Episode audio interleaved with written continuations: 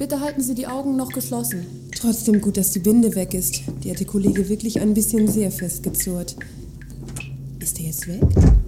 Sind wir alleine? Ja, aber die Augen bleiben bitte trotzdem noch zu. Sie könnten ihn durch das Fenster zum Hinterhof sehen. Er ist gleich weg. Warten Sie bitte noch etwas. Das kommt einem ja langsam vor wie auf einem drittklassigen Kindergeburtstag. Naja, warten wir ihm noch ein bisschen. Puh, der Typ roch aber ein wenig unangenehm, muss ich sagen. Ach ja? Ist wohl ungewohnt für Sie. In Ihren Kreisen benutzen die Herren der Schöpfung wahrscheinlich schon fast genauso viele Duftwässerchen wie die Frauen, was? Hm. Dass Sie dabei zu dem Duft auch gleich schon nach fortgeschrittener Dekadenz riechen, dürfte Sie ja wohl kaum stören, wenn Sie es überhaupt bemerken. Sagen Sie, kann ich meine Augen jetzt öffnen? Dann wäre ich endlich auch in der Lage, den Gerüchen die entsprechenden Personen zuzuordnen. Ja, Sie können. Das wurde aber auch langsam Zeit. Aha, so sieht das hier also aus. Tja, hier wohne ich vorübergehend. Und da drüben steht mein Bett. Und Sie sind wirklich zur Fahndung ausgeschrieben bei Interpol? Das mag man ja gar nicht glauben, wenn man Sie so sieht. An welchen äußerlichen Merkmalen würden Sie denn den Grad der Bereitschaft zur Violenz bei einer Frau festmachen? Das würde mich ja mal interessieren.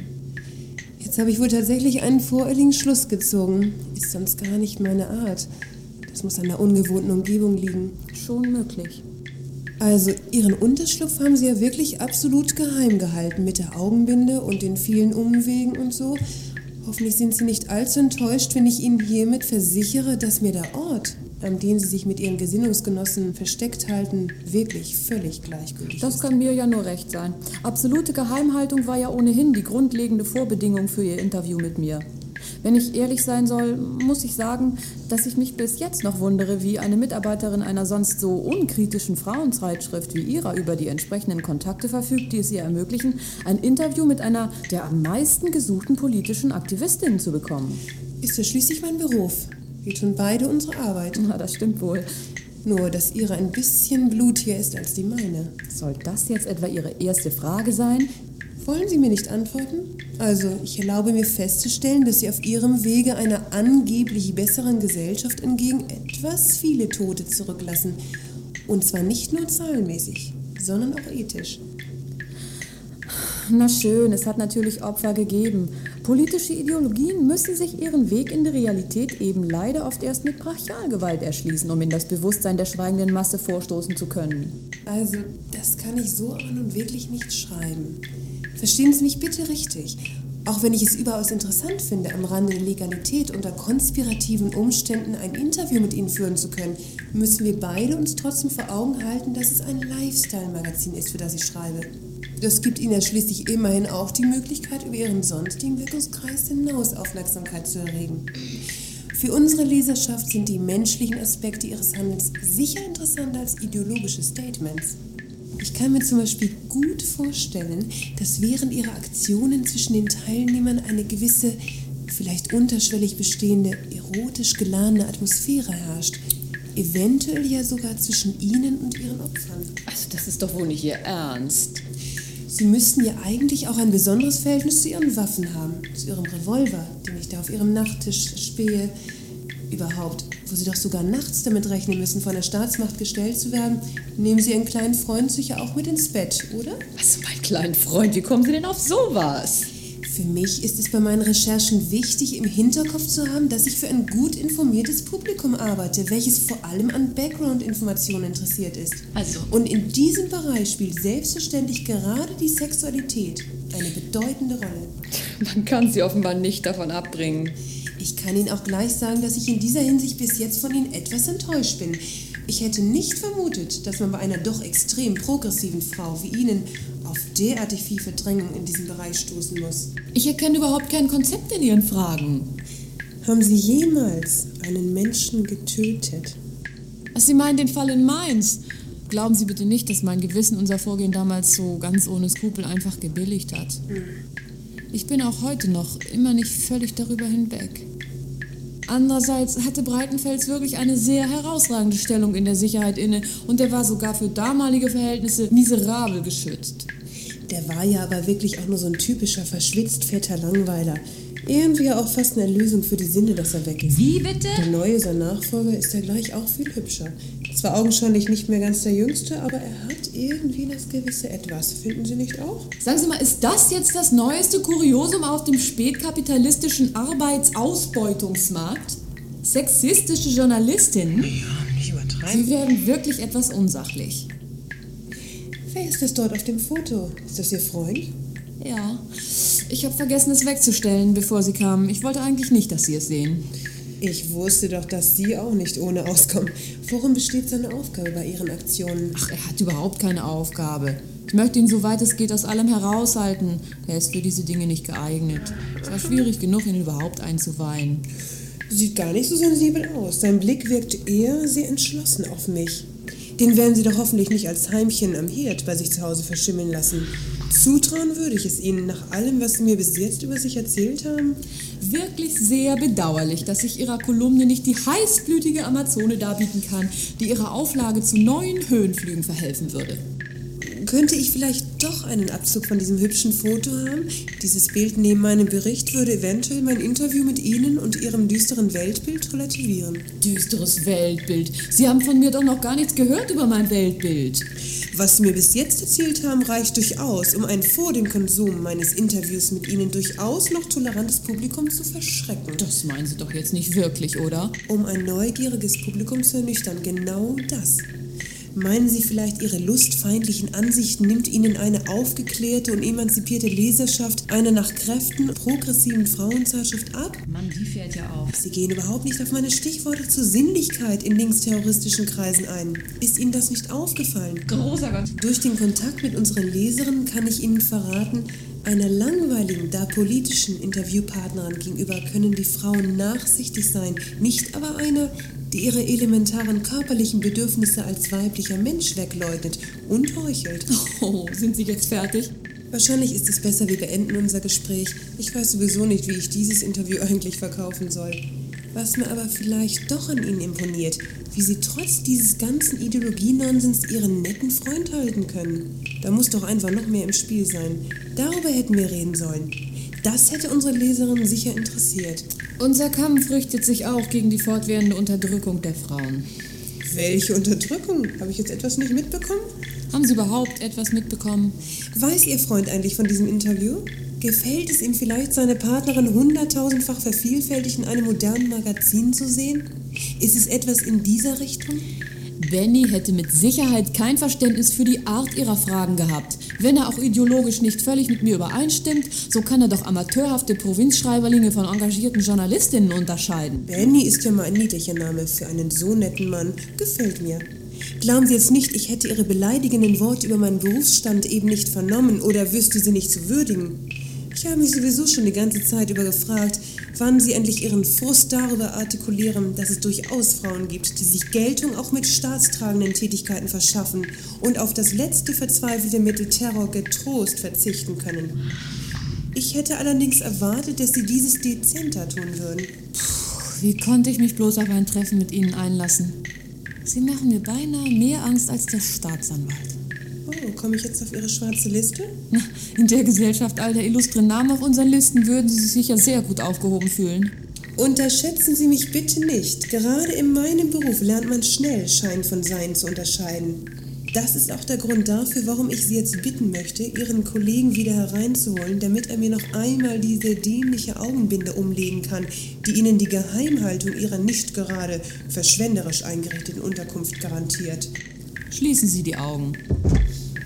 Ist das jetzt wenigstens Ihr aparter Freund? Natürlich nicht. Was für ein Tag.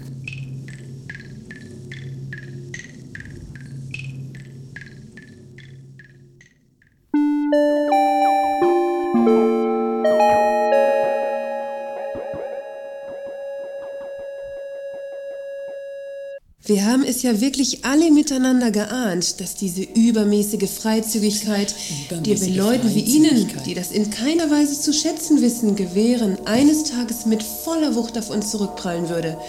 Aber muss es denn gleich so schlimm kommen? Oh, Sie müssten das jetzt wirklich mal selber sehen, wie Sie sich winden und wie Sie es verdient haben. Jetzt hören Sie mal. Es ist für mich ja tolerierbar, wenn Sie aufgrund Ihrer Unbedarftheit unsere Gesellschaftsordnung als solche ablehnen.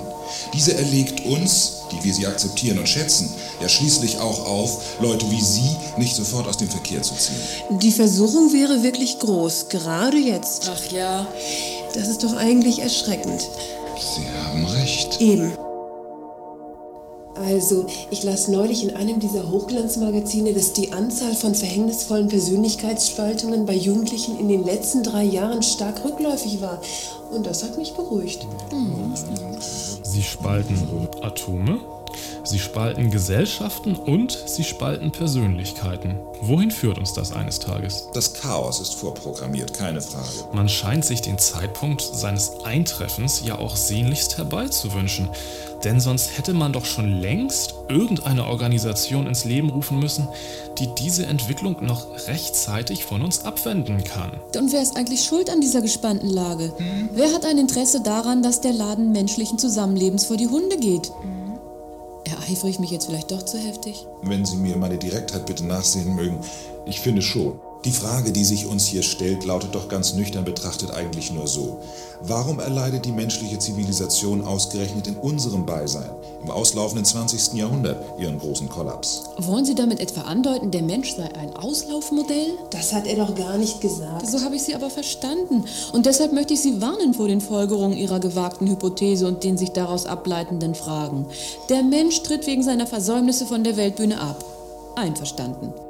Aber wer, frage ich Sie, sitzt denn dann in den Startlöchern bereit, unseren Part zu übernehmen? Und ihn besser zu spielen, denn darauf kommt es doch wohl an. Sie haben mich allesamt missverstanden. Auslaufmodelle sind lediglich die Denkmuster, die zu dieser Endzeitstimmung geführt haben und nicht etwa der Mensch selber. Denken Sie doch an verbreitete Phänomene wie Solidarität, Aufklärung und Toleranz. Zugegeben in der Theorie hübsch anzusehen. Vor ihrem humanistischen Hintergrund. Aber dauerhaft tragfähig? Ich bin mir nicht ganz sicher. Sicher sein, dass die vom Neuzeitmenschen beeinflusste Evolution seiner selbst zu einem wirklich würdigen Ziel führen wird, können wir meiner Meinung nach ohnehin erst, wenn der Garten Eden eines Tages seine Pforten für die menschliche Spezies wieder öffnet. Also sowas, das kann das Darauf läuft es doch wohl hinaus. Entschuldigen Sie, meine Dame, aber wo leben Sie? Das möchte ich auch mal wissen.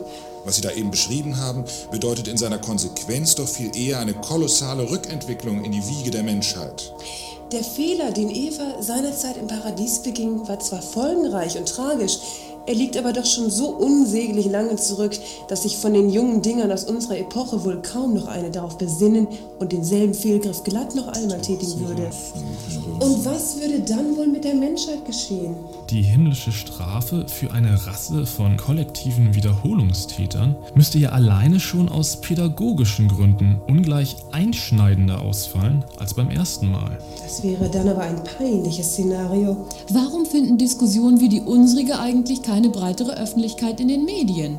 Hat man vielleicht Angst, den Leuten die Wahrheit zu sagen? Sie sind ja noch nicht so akut. Die Persönlichkeitsspaltungen gehen im Moment doch wieder zurück. Richtig, und das hat mich beruhigt.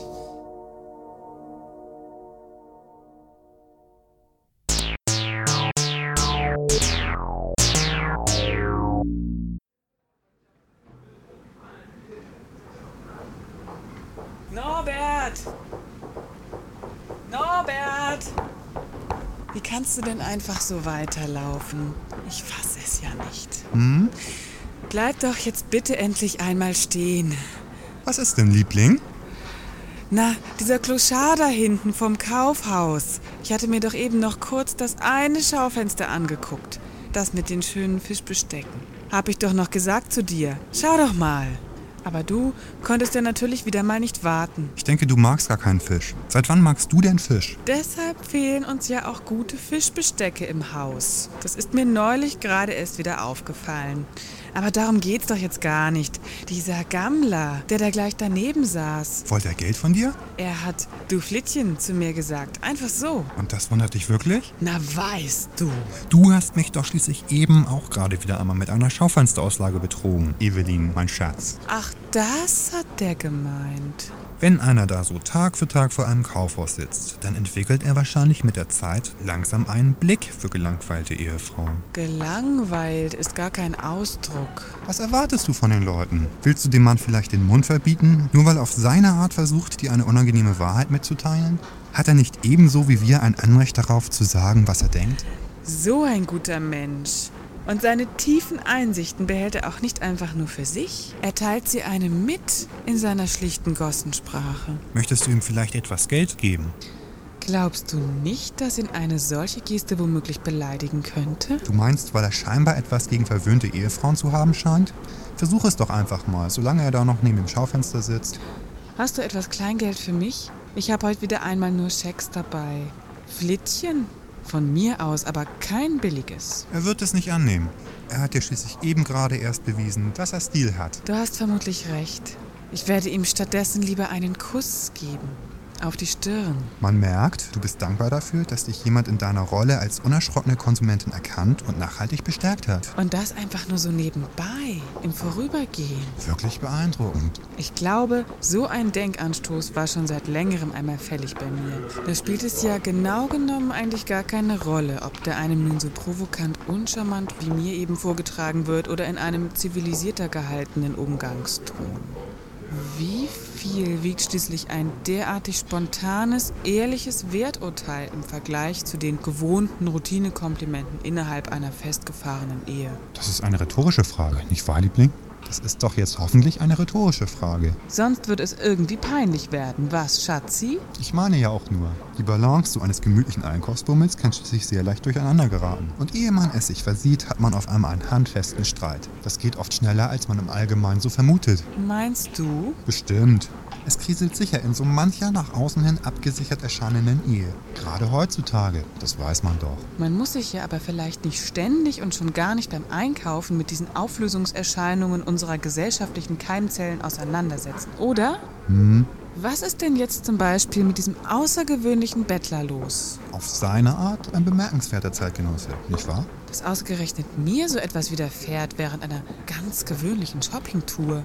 Welch ein bemerkenswertes Ereignis für eine sonst so zweiklassige Einkaufspassage wie diese hier. Das finde ich auch. Wenn mich in meiner Lieblingsboutique mal irgendeine dermaßen tiefe Erkenntnis übermannen würde zwischen den ganzen schicken Kostümen und bei Verkäufern, die einen als Kundin noch zu respektieren wissen. Was genau sollte dir denn da deiner Meinung nach widerfahren, um dein Einkaufserlebnis abzurunden? Wenn da zum Beispiel mal einer zu mir sagen würde, meine Dame, ich kann überhaupt nicht begreifen, warum eine Frau mit Distinktion wie Sie es nötig hat, sich mit Luxustextilien wie jenen, die dieser Laden aufgrund eines bedauerlicherweise immer fantasie- und stilloseren Allgemeingeschmacks zu führen gezwungen ist, aufzudonnern. So eine Äußerung in dieser Art, weißt du, dürfte von mir aus sogar auch von einer Frau kommen. Wäre mir egal. Das ist anständig von dir. Danke, Norbert. Was mir aber jetzt gerade einfällt, Was denn? bezogen auf diesen Kuss. Ach ja, das Dankeschön, Busserl. Du solltest das mit dem auf die Stirn küssen möglichst nicht zu auffällig machen. Wenn ich mich richtig erinnere, hast du doch neulich erst deine Unterschrift unter die Petition dieser Bürgerinitiative gegen die Verwahrlosung vor unseren Konsumtempeln gesetzt. Was hat denn das hiermit zu tun? Darin ging es doch unter anderem auch um die Bettler, oder? Du siehst das mal wieder typisch falsch. Ich überlege mir schließlich auch, welche Forderungen ich unterstützen kann und welche nicht. Na hoffentlich.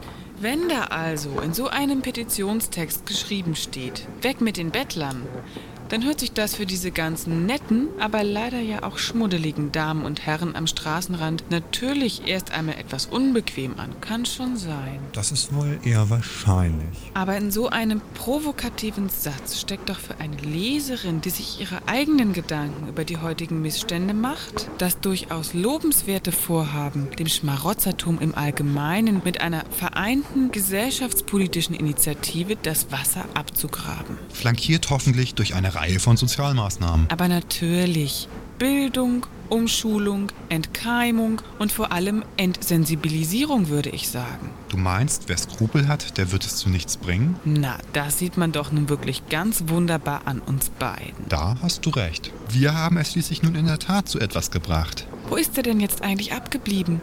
Och, er sitzt da ja gar nicht mehr. Nicht? Gehen wir ein Stück zurück, komm. Ich sehe ihn nicht mehr. Hier saß er doch vorhin noch, neben dem Schaufenster. Jetzt diskutieren wir hier stundenlang herum und dabei ist er schon längst um die nächste Ecke verschwunden. Gibst du dann dafür mir den Kuss auf die Stirn? Nun komm, sei bitte nicht albern. Außerdem finde ich es wirklich schade, dass er weg ist.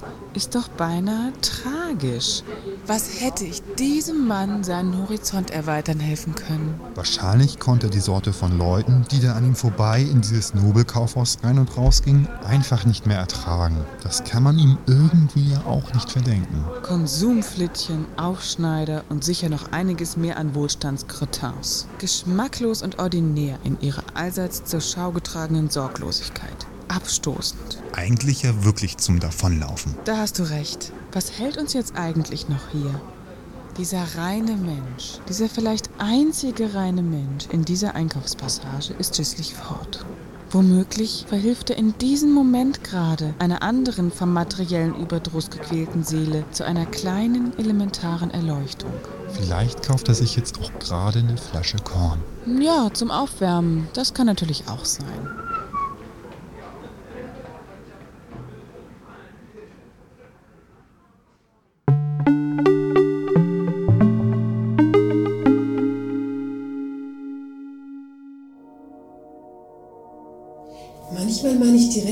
Grenzen des Wohlstandsgefälles könnten sich verschieben, und zwar zu unseren Ungunsten. Damit muss man jederzeit rechnen.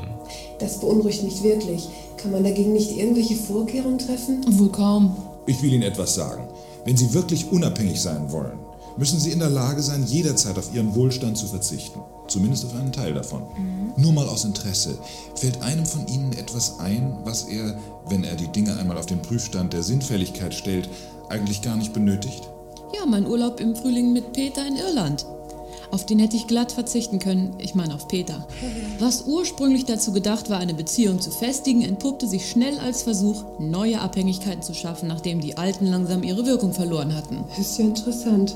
Also von der landschaftlichen Schönheit hatte ich jedenfalls nicht so viel, als ich ihm erklären musste, dass ich zugunsten seiner in meinen Augen moralisch fragwürdigen Tätigkeit als leitender Angestellter und Zwecksgründung einer Kleinfamilie nicht bereit wäre, meine Arbeit in der Beratungsstelle für die Opfer allzu emotionalisierter Rechtsprechung bei Eigentumsdelikten aufzugeben. Das führte dann natürlich zwangsweise zur Beendigung unserer Beziehung. Nur gut, dass die Zimmer in der Pension dicke Wände hatten. Das war so eine richtig urig umgebaute irische Karte, wissen Sie? Das wollen Sie uns als Verzicht verkaufen? Haben Sie durch Ihre zugegebenermaßen emanzipierte Entscheidung und die daraus resultierende Trennung von Ihrem Freund damals nicht eigentlich nur Ihre Freiheit zurückgewonnen, auf dem Markt der einsamen Herzen Ihr Fleisch erneut mit gutem Gewissen zwecks Kontaktaufnahme zur Schau tragen zu können? Bei Ihrer Ausstattung doch mit Sicherheit ein Lustgewinn für Sie. Sie haben recht, das hatte ich nicht bedacht. Natürlich war es ein Gewinn. Ich kann Ihnen sagen, prickelnd, wenn man es versteht, die One-Night-Stands, neben denen man morgens aufwacht und deren Namen man möglichst bald wieder vergessen möchte, zu verdrängen. Hoppla. Das sind jetzt aber eigentlich sehr intime Details aus meinem Privatleben. Das haben Sie aber wirklich früh gemerkt. Na, Sie hätten mir auch mal was sagen können. Sie sind doch sonst auch nicht so zurückhaltend. Vor uns brauchen Sie aber doch wirklich keine Hemmungen zu haben. Na, ob ich Ihnen wirklich so ohne weiteres trauen kann. Diese Bluse, was kostet die bitte? 98. Wenn Sie allerdings noch das passende Auftreten dazu kaufen wollen, wird es teurer. Sie ist recht gewagt geschnitten, meinen Sie das? Und Sie sind doch eigentlich keine Frau, die es nötig hat, mit vordergründigen Reizen zu spielen, habe ich nicht recht? Das erkennen Sie? Merke ich doch sofort. Das nenne ich Menschenkenntnis. Kann ich Ihnen trauen? Sind Sie diskret? Das müssen Sie mich doch nun eigentlich nicht mehr fragen. Nein, offensichtlich nicht. Warum wollen Sie sich den Fummel also kaufen? Dieses ordinäre Teil, welches Ihrem Geschmack doch nun wirklich überhaupt nicht gerecht wird. Es ist nicht etwa so, dass ich mit solch einem gefälligen Äußeren bei irgendeinem Mann Eindruck schinden möchte. Wie schade. Vielmehr geht es mir darum, mich dazu zu überwinden, mich aufreizend anzuziehen. Das bereitet mir nämlich Schwierigkeiten, wissen Sie? Ich bin irgendwie sehr puritanisch. Ein puritanisches Mädchen. Wollen Sie sich doch über mich lustig machen? Und das ist jetzt, wo es aus Ihnen raus ist, wohl gar nicht mehr nötig. Das ergibt sich sozusagen von selber. Sie haben mich reingelegt. Es sieht ganz danach aus. Und zu Ihrem kleinen Problem kann ich nur sagen, es soll da ganz ausgezeichnete Ärzte geben, die sich auf diesen Gebieten auskennen. Vielleicht ist es bei Ihnen ja noch nicht zu spät. Wie kann man jemanden wie Sie nur als Verkäufer auf die Leute loslassen? Nehmen Sie es mir bitte nicht übel. Aber die Frage ist mir jetzt zu ostentativ. Meine Frage, wie man jemanden wie Sie nur auf ahnungslose Kunden loslassen kann, ist Ihnen zu ostentativ? Das habe ich eben gesagt, ja. Und was meinen Sie bitte damit? Hören Sie, Sie haben sich für eine Kundin ein bisschen zu gutgläubig angestellt. Und ich habe mir deshalb einen kleinen Spaß mit Ihnen erlaubt, okay? Sie könnten ja jetzt daraus gelernt haben, dass Sie beim nächsten Mal einfach etwas vorsichtiger sind, wenn Ihnen ein Fremder vertraulich kommt. Können wir uns darauf einigen?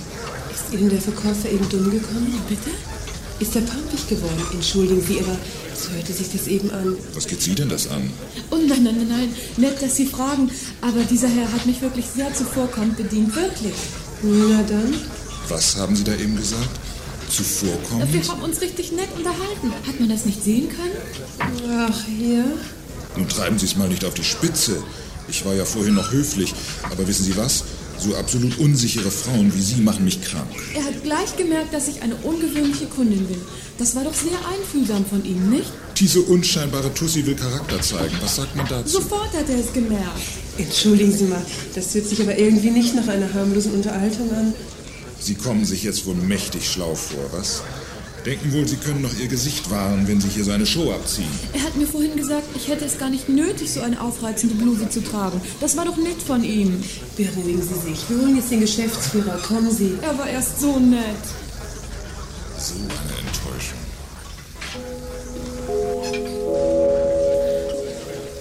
Liebe Kundinnen, wir freuen uns über Ihren Besuch unserer Bekleidungsabteilung für die moderne Dame.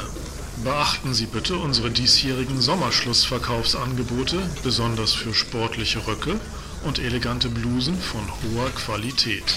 Die Kaufhausleitung weist jedoch auf die Möglichkeit hin, dass ein Lebensstil, bei dem der Selbstwert stark von materiellen Gütern abhängt, ihrer psychischen Gesundheit abträglich sein kann.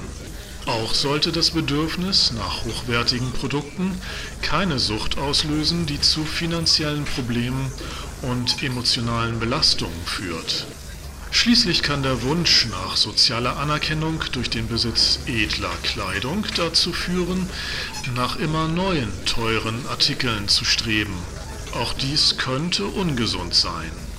Es ist wichtig zu beachten, dass nicht jeder, der teure Kleidung kauft, zwangsläufig psychologisch gefährdet ist. Es hängt stark von der individuellen Persönlichkeit und den Beweggründen für den Kauf ab. Ein bewusstes Verständnis der eigenen Motivationen und Werte kann dazu beitragen, potenzielle Risiken zu minimieren. Vielen Dank und weiterhin einen schönen Einkauf. Haben Sie das gehört, Sie Vendeur Sadiq? Diese Durchsage kenne ich schon. Ich arbeite schließlich hier. Ich finde das verantwortungsvoll von den Kaufleuten. Aber schneiden die sich damit ökonomisch nicht ins eigene Fleisch? Keine Ahnung. Sehen Sie es mal so, meine Damen. Wenn als Folge der verdienten Verkaufserfolge meiner Abteilung immer mehr psychisch gestörte Konsumzombies sichtbar durch die Straßen unserer ansonsten schönen Stadt torkeln, dann ist das letztendlich keine gute Werbung für unser Kaufhaus. Welch ein kaufmännischer Weitblick. Welch ein Zynismus. Sie verachten mich jede für sich auf ihre ganz individuelle Art. Trifft das zu? Aber selbstverständlich. Sie sind ja auch der Mittelpunkt des äußerst beschränkten Universums von uns Blusen- und Trikotagenkäuferinnen. An mangelndem Selbstbewusstsein werden Sie nicht gerade zugrunde gehen, oder? Aber wieso sind Sie dann eigentlich Verkäufer in einem Warenhaus geworden? Und wieso nicht? Da hat er auch wieder recht. Der Punkt geht an ihn. Aber trotzdem nicht gleich wieder Oberwasser kriegen. Sie tun mir beide Unrecht und tragen mir offenbar noch meine gut gemeinte Schocktherapie von eben nach. Ach, Sie wollten mich dadurch aufrütteln. Therapeutisch, konsumkritisch. Ähm, Anmaßend übergriffig. aber jedenfalls nicht gleichgültig, oder? Nein, das wohl nicht. Noch ein Punkt für ihn. Hören Sie doch auf mit der Punkterei. Am Ende werde ich Ihnen noch sympathisch. Wie? Niemals.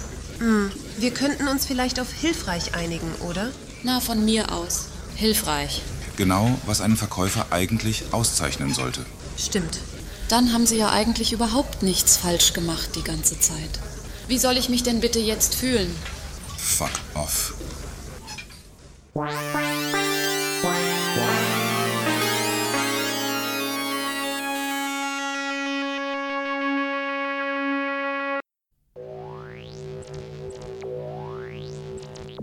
Worauf warten Sie denn noch? Kommen Sie, stöpseln Sie sich endlich ein. Dieses Gerät ist das Neueste auf dem Gebiet. Sie werden sehen, im Nu sind Sie dieser Welt entflogen. Diese niederen Alltagsgeflogenheiten, diese spießigen zwischenmenschlichen Umgangsformen, das alles wird für ein paar Stunden aus Ihrem Leben verschwinden. Ich habe mich aber eigentlich daran gewöhnt. Ich kenne es doch gar nicht anders. Sie sind vielleicht ein arrogantes Arschloch. Meinen Sie im Ernst, Sie kommen unbeschadet an dieser neuen Entwicklung vorbei? Für so bedeutend halten Sie den virtuellen Trend? Wer da nicht mitmacht, scheidet über kurz oder lang aus dem Rennen. So ist das nun einmal in unserer liebgewonnenen Wettbewerbsgesellschaft. Tun Sie sich dahinter bitte nicht beklagen. Ich weiß wirklich nicht. Diese ganzen Leitungen und Sensoren. Eigentlich verspüre ich nicht gerade den Drang, mich an diesen Apparat anzuschließen. Ehrlich, ich glaube, ich brauche so ein Gerät nicht. Entschuldigen Sie, aber wollen Sie mich jetzt auf den Arm nehmen? Sie können mir doch nicht erzählen, dass einer wie Sie seinen Alltag ohne technische Behilfsmittel auch nur einen minimalen Lustgewinn entlocken kann. Das würde ich Ihnen so brutal auch niemals ins Gesicht sagen, hielt ich nicht gleichzeitig hier in meinen Händen den ganz persönlichen Fluchtweg aus dieser Tristesse für Sie bereit. Ach ja? Gerade für Leute wie Sie werden diese Geräte doch gebaut. Also was ist? Wollen Sie sich jetzt einstöpseln oder nicht? Wenn ich Sie richtig verstanden habe, halten Sie mich also für einen Versager. Welches sich leider nur wieder ein weiteres Mal schließen würde, wenn Sie auch diese neue Entwicklungsstufe, die da so erwartungsvoll vor Ihnen liegt, verpassen. Naja, dann habe ich wohl keine andere Wahl. Sie werden es nicht bereuen. Mütter, bringt eure Töchter in Sicherheit. Vor mir und vor allen anderen Männern, die so sind wie ich. Oder die alles das auch nicht sind, was ich nicht bin. Oder sein konnte. Oder sein sollte. Dieser junge Mann schluckt wirklich jede Menge Drogen. Und zwar täglich.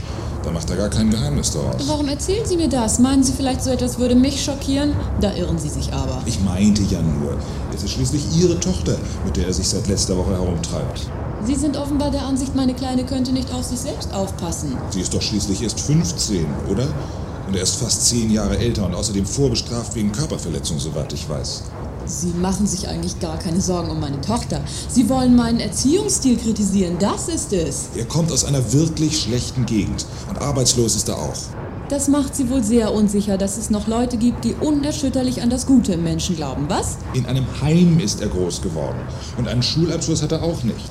Sind Sie jetzt mit Ihren Klischees durch? Sie machen sich wirklich keine Sorgen um Ihre Tochter? Nein, macht sie nicht, du Hetzer. Es wird immer schwierige und benachteiligte Menschen geben und solche, die fähig sind, dieses Unglück auszugleichen. Weil sie nämlich aus einem Elternhaus kommen, das sie gelehrt hat, mit Randgruppen vorurteilsfrei umzugehen. Ich finde es verantwortungslos, wie Sie so daherreden. Wenn die Braven immer nur unter sich bleiben und alle Außenseiter meiden, ist das auch nicht viel besser als Inzucht. Können Sie sich wirklich nicht vorstellen, mit was für eindimensionalen und monotonen Kindern wir es einige Generationen später zu tun bekämen, wenn Saubermänner wie Sie über unser aller Paarungsverhalten zu entscheiden hätten? Ich weiß nicht. Vielleicht mit fantasielosen, langweiligen und obrigkeitsgläubigen Einfallspinseln? Ich sehe, es besteht doch noch Hoffnung.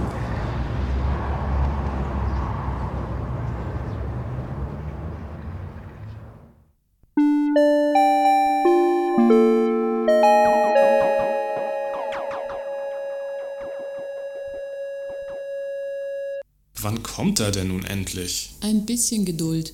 Ich glaube, er ist gerade erst aufgestanden. Es ist eine Auszeichnung. Und eine Ehre ist es wohl auch. Nicht umsonst wohnt er in einem so prachtvollen Haus. Na, umsonst bestimmt nicht.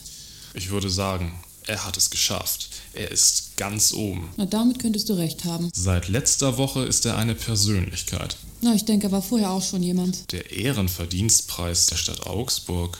Wofür hat er ihn eigentlich bekommen? Ja, für die Beschäftigungspolitik seines Betriebes. Er konnte dem allgemeinen Trend zum Abbau von Arbeitsplätzen in der Branche erfolgreich entgegensteuern. In welcher Branche? Der Rüstung. Seine Firma stellt Rüstungsgüter her. Waffen zum Erhalt des Friedens, sicher. Stationäre Werfersysteme, Minen, Radar und ferngesteuerte Lenkwaffen. Der Rest ist geheim. Hat er es denn nötig, den geheim zu halten? Bald vielleicht nicht mehr. Hoffentlich recht bald. Guten Morgen. Guten Morgen. Guten Morgen. Glauben Sie mir, es wird einem mit der Zeit ganz schön lästig, ständig um den heißen Brei herumzureden, wenn man auf seine berufliche Tätigkeit hin angesprochen wird. Und das alles nur, um einer kleinen Elite von überkritischen Journalisten nicht noch zusätzlich zu ihrer ohnehin schon überschäumenden Fantasie Zündstoff zu liefern. So etwas nennt man dann ja wohl Betroffenheitsjournalismus. Von Verantwortung gegenüber unserer Wirtschaft keine Spur. Vollkommen richtig bemerkt, mein Herr. Und gerade verantwortungsbewusste Menschen brauchen wir heute mehr denn je. Mit der Jeunesse Dorée ist eben einfach kein Staat mehr zu machen. Einverstanden. War er übrigens auch nie. Nur galt man bis vor kurzem in diesem Land ja gleich als reaktionär, wenn man eine solche Wahrheit mal beim Namen nannte. Ja. Aber die Bilanzen haben schließlich schon immer eine deutliche Sprache gesprochen. Arno. Man muss sie nur zu lesen verstehen. Lohnfortzahlung im Krankheitsfall, Mutterschaftsurlaub, Versicherungsbeiträge. Wie soll da ein gesunder Betrieb auf die Dauer bestehen können, wenn er auf diese Weise von Parasiten durchsetzt ist? Darf ich vorstellen, meine Frau Linda. Sehr taktvoll von dir, Liebling. Angenehm. Angenehm. Freut mich sehr. Sie müssen es meinem Mann bitte nachsehen, wenn er sich in diese Themen vielleicht ein bisschen zu sehr hineinsteigert. So wie ich ihn kenne, dient ihm das auch nur zur Ablenkung. Ach ja? Du meinst, äh, ich war unhöflich unseren Gästen gegenüber? Wir können doch ruhig offen zu Ihnen sein. Um was geht es denn nun eigentlich? Wovon müssen Sie sich ablenken? Wir haben hier momentan einfach sehr viel Stress. Wir haben gestern wieder einmal einen Brief bekommen. Eine Morddrohung. Die Polizei ist auch schon eingeschaltet. Das Haus wird verstärkt überwacht. Wieder einmal, muss man sagen. Wir hatten so etwas schließlich schon öfter. Das hört sich ja schlimm an. Ja, es ist leider nicht das erste Mal, dass das vorkommt. Ja, wie werden Sie denn damit fertig mit, mit dieser Bedrohung? Also daran gewöhnen werde ich mich jedenfalls nie, das können Sie mir glauben. Natürlich nicht. Wie wird denn eigentlich diese Morddrohung gegen Sie begründet? Ich meine, Sie sind doch soweit völlig unbescholten, wenn ich das sagen darf. Ach, sowas kann man doch nie und niemals begründen. Das meine ich auch. Der Brief stammt wohl von irgendeiner zentralafrikanischen Widerstandsgruppe. Man wirft mir vor, mit den Waffenlieferungen meiner Firma würde ich das Regime dort stützen. Das soll angeblich ein Mörderregime sein. Dabei ist der Vorwurf natürlich völlig absurd. Natürlich. Und selbstverständlich bin ich im Besitz einer Unbedenklichkeitsbescheinigung des Außenhandelsministeriums für meine Lieferungen. Damit kann man solchen Fanatikern wohl kaum beikommen. Aber erlauben Sie, wenn ich mich noch nicht einmal mehr auf die Sachverständigen im Außenhandelsministerium verlassen kann, auf wen denn bitte dann sonst noch? Ja, ich wollte diese Verbrecher doch eben nicht in Schutz nehmen, um Himmels Willen. Hat sich das etwa so angehört? Es klang fast danach. Ich meinte ja nur, dass Sie bei Leuten, die Ihnen Morddrohungen ins Haus schicken, wohl kaum einen logischen Argumenten zugänglichen Sachverstand voraussetzen können. Das ist alles, was ich sagen wollte. So habe ich Sie auch verstanden. Na, dann ist es ja gut. Das ärgert einen einfach, wissen Sie? Diese Borniertheit von diesen Leuten bedrohen undifferenziert unsere ganze Familie. Sippenhaftung. Das ist doch nun wirklich finsterstes Mittelalter. Oder was meinen Sie? Überhaupt keine Frage. Als ob ich etwas mit Arnus Firma zu tun hätte oder irgendwie eingeweiht wäre bei diesen ganzen brisanten Artikeln, die er vertreibt. Das ist wirklich eine naive Vorstellung. Und mein Mann, wissen Sie, machen solche Drohbriefe ja überhaupt nichts aus. Die gehören einfach zu meinem Geschäft. Was soll's? Nur, dass meine Frau sich jetzt auch noch um ihre Sicherheit sorgen muss. Das kann einem schon den Tag ganz schön verderben, verstehen Sie? Natürlich. Das muss ja furchtbar für Sie sein. Die machen ja nicht mal vor unseren Kindern halt. Zwölf und acht Jahre. Ich bitte Sie. Die können doch überhaupt noch nicht nachvollziehen, woher das Geld für ihren Unterhalt stammt. Naja, vielleicht meinen die Leute, die Ihnen solche Briefe schreiben, ja, dass das Leben ihrer Kinder nicht mehr wert sein darf, als das von irgendeinem Buschkind, das in Afrika auf eine Tellermine tritt und zerfetzt wird. Nicht etwa, dass ich selber solch eine Meinung vertreten würde. Das wäre auch etwas befremdend, muss ich sagen. Ja, aber es erscheint mir schon nachvollziehbar, dass jemand, der so denkt, Ihnen solche Briefe schreibt. Diese unschuldigen Zivilisten tun mir auch leid. Was meinen Sie denn? Vielleicht bedauere ich sie mehr, als Sie sich das vorstellen können. Ja. Leute, die verkrüppelt oder getötet werden, furchtbar. Ich spiele auch immer noch mit dem Gedanken, wenn die Kinder etwas größer sind, eine ehrenamtliche Tätigkeit in einer Menschenrechtsorganisation zu übernehmen. Ich weiß, das wolltest du eigentlich doch schon immer machen. Da wäre ich doch der Letzte, der dich daran hindern würde. Das weißt du doch nicht wahr? Aber natürlich, Liebling. Was spricht auch dagegen? Das meine ich auch. Und wissen Sie was? Ja? Gerade die Leute, die uns solche Drohbriefe schreiben, hätten es eigentlich in der Hand, diese ganze unnötige Gewalt in den unterentwickelten Ländern einzudämmen. Ja. Es ist ja wie in einem Kreislauf, verstehen Sie? Also ehrlich gesagt, nein. Gewalt erzeugt Gegengewalt. Das war doch schon immer so. Wenn die Karten in diesen Staaten also wirklich so ungleich verteilt sind und diese Widerständler keine Chance gegen die Regierung haben, dann müssen sie eben ein bisschen zurückstecken. Ja. Man verschiebt die Reformen dann eben auf günstigere Zeiten, schraubt die Ansprüche ein bisschen zurück und arrangiert sich vorübergehend mit dem Regime. Also. Wo ein Wille ist, ist auch immer irgendein Weg. Meinen Sie nicht? Dann würde die ganze Gewalt auch nicht so eskalieren. Wie Sie die Dinge durchschauen. Wir müssen uns ja schließlich auch arrangieren mit unserem Staat. Glauben Sie vielleicht, dass mir hier alles so gefällt, wie es ist und wie es sich hierzulande liberal schimpft? Oh. Wenn es nach mir ginge, dann sehe dieses Land auch anders aus. Das können Sie mir glauben. Ja, glaube ich gerne. Und deshalb veranstalte ich ja schließlich auch keine Revolution, nicht wahr? Die Mittel dazu hätten Sie ja. das sehen Sie ganz richtig. Aber ich kenne ja zum Glück meine Grenzen. Sehen Sie, das ist halt der Unterschied zwischen mir und diesen Feiglingen, die uns solche Drohbriefe schreiben. Und die ganzen unschuldigen Toten bereiten Ihnen wirklich keine schlaflosen Nächte? Aber natürlich tun sie das. Bemerken Sie gar nicht meinen verschlafenen Blick? Naja, geschlafen hast du letzte Nacht ja wohl wirklich nicht so viel, nicht wahr, mein Schatz? Aber der Grund dafür waren nun keine niveaulosen Drohbriefe. also mir ist aber zu Ohren gekommen, dass sich Selbstvertreter von Arbeitnehmerverbänden ihrer Branche neuerdings auch für eine restriktivere Ausfuhrpolitik ihrer Erzeugnisse einsetzen. Mein Gott, noch mehr Amateurfriedenspolitiker. Das sind doch immer die Ersten, die jammern, wenn aufgrund einer verfehlten Wirtschaftspolitik Arbeitsplätze abgebaut werden müssen. Sie wollen Arbeitsplätze, an denen kein Blut haftet. Ein frommer Wunsch. Nur werden Sie die in diesem Land kaum mehr finden, so leid es mir tut. Kann einem ja auch leid tun, diese Naivität. Meinst du wirklich? Du hast es doch jetzt selber gehört. Ja, das stimmt.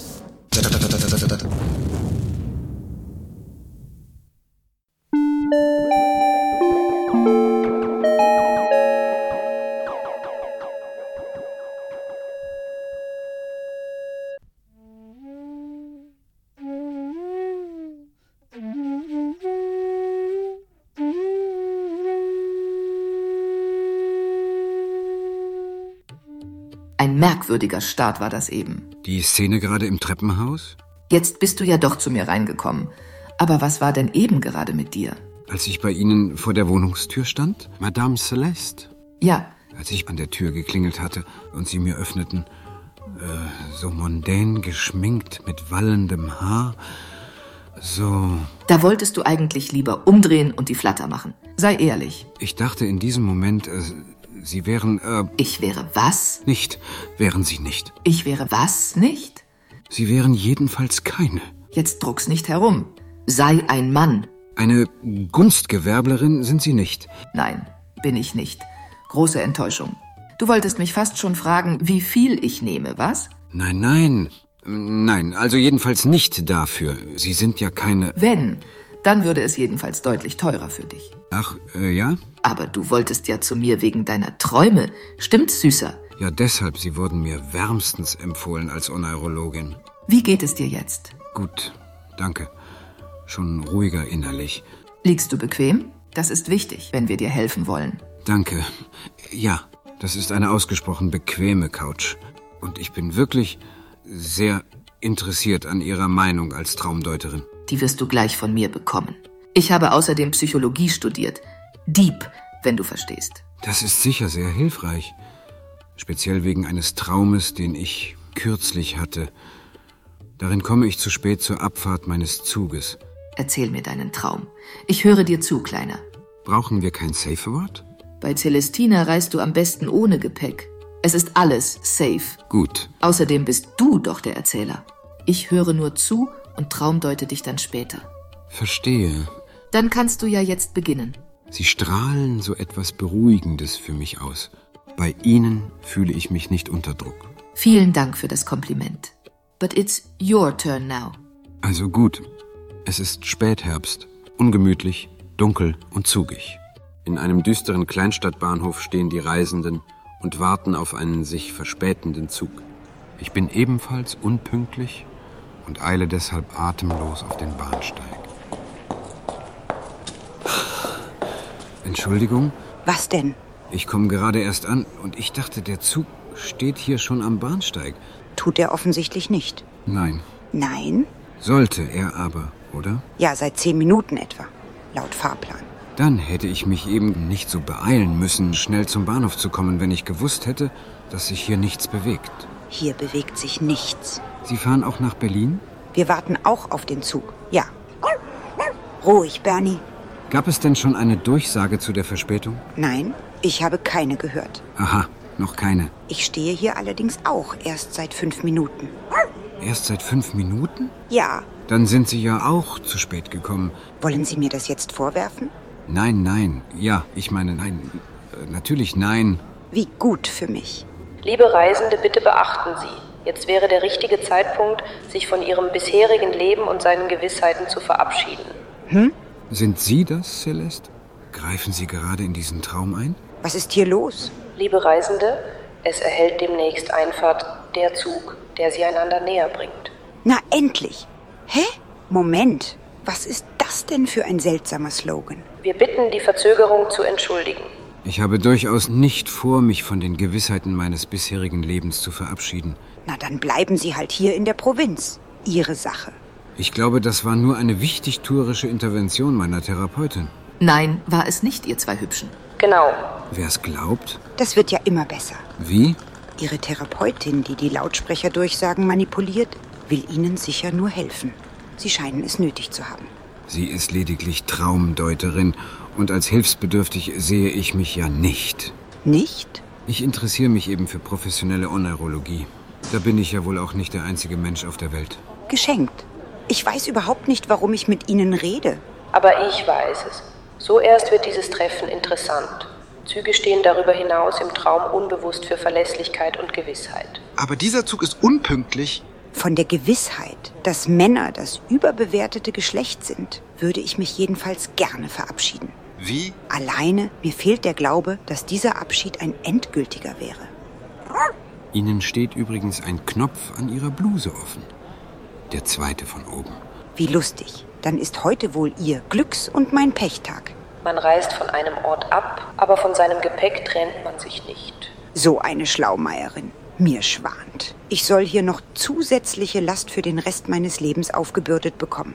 Mich, oder? So steht's wohl im Drehbuch. Aber ich weigere mich. Leichtes Gepäck ist glückliches Gepäck. Außerdem habe ich schon meinen Hund. Schau ihn dir doch mal an. Diesen einsamen Bahnsteigkanten Romeo. Ohne eine Julia muss er den weiten Weg alleine fahren. Weit? Es sind doch nur 100 Minuten plus die Verzögerung. Ich soll an einer zugigen Bahnstation anbandeln mit einem, der auch noch zu spät kommt? Besser als umgekehrt, wenn du mich fragst, Puppe. So, jetzt kommt der Zug, auf den alle warten, an. Vorsicht bei der Einfahrt. Endlich. Das war also der Traum, über den ich mit Ihnen reden wollte, Celestina. Sehr schön. Hier, Hm? nimm mal das Taschentuch und wisch dir den Mund ab. Ich habe überhaupt nicht gesabbert. Da ist nichts feucht. Du fühlst dich kein bisschen schmutzig, du Schlawiner? Nicht besonders. Du brauchst dich auf der Couch nicht zu schämen. Also sei ehrlich. Na gut, ein bisschen schon. Dieser zweite Knopf von oben. Siehst du. Doch jetzt zur Krux. Dein Traum hat mir gezeigt, dass bei dir eine Blockade besteht gegenüber starken Frauen. Wenn der Zug pünktlich gefahren wäre, wäre die Julia vielleicht besser gelaunt mm, und mir gegenüber weniger abweisend gewesen. Das war ganz sicher the point of the matter. Wenn aus dem Lautsprecher nicht permanent ihre irritierenden Ansagen gedröhnt hätten, hätte ich vielleicht was starten können mit der Kleinen. Das denkst du wirklich? Ja. Aber der normative Lautsprecher wird niemals verstummen in deinem Leben. Dafür ist dein Ich leider zu ideal.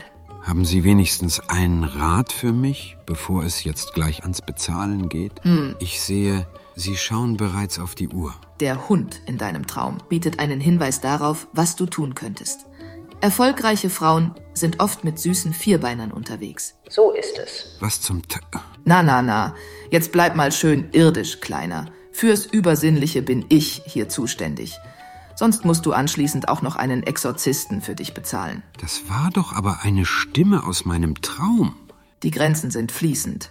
Jedenfalls im Reich von Celestina. Ich würde gerne fortfahren, wenn ich darf. Nur zu. Es ging um die Kuschelhunde attraktiver, alleinstehender Frauen und wie man sie für sich nutzen kann. Es handelt sich um Hunde, die man hat, um mit anderen Hundebesitzern ins Gespräch zu kommen. Sie werden oft als Kontakthund oder Gesprächshund bezeichnet. Was es nicht so alles gibt. Dies sind Tiere, die aufgrund ihrer besonderen Merkmale oder ihres Verhaltens geeignet sind, das Interesse anderer Hundebesitzer zu wecken und ein Gespräch zu initiieren. Raffiniert. Wo haben Sie den Lautsprecher eigentlich versteckt, wenn ich fragen darf? In Ihrem Sofa? Nein. Meine Hellsehertochter hat sich im Schrank verkrochen und flüstert von dort in den Raum hinein, was ihr gerade so einfällt. So, so. Ende der Durchsage. Ich kann dir für diese Sitzung und für dein Leben nur dringend raten, dich auf das Wesentliche zu konzentrieren, wenn man dir schon zu helfen versucht. Das Wesentliche. Die Kontakthunde. Contactus canis. Jetzt bist du wieder bei der Sache. Zum Beispiel könnten Hunde mit auffälligem Aussehen oder seltene Rassen, Hunde mit ungewöhnlichem Verhalten oder Fähigkeiten wie Agility oder Schutzhundearbeit oder einfach Hunde mit einem freundlichen und einladenden Verhalten als Flirthunde dienen. Ich soll mir ebenfalls einen besorgen, um leichter mit starken Frauen ins Gespräch zu kommen? Einen Kontakthund? Compris. Das wäre meiner Meinung nach die greifbarste Lehre aus deinem Traum für dich. Macht 150 Euro hübscher. Hübsche 150 Euro wohl eher. Und ich hoffe, du gehst jetzt für dich gut raus aus der Nummer. Danke. Ich werde mit der Zeit sicher herausfinden, ob mir Ihr Rat etwas bringt. Und da kommt auch schon der nächste Träumer.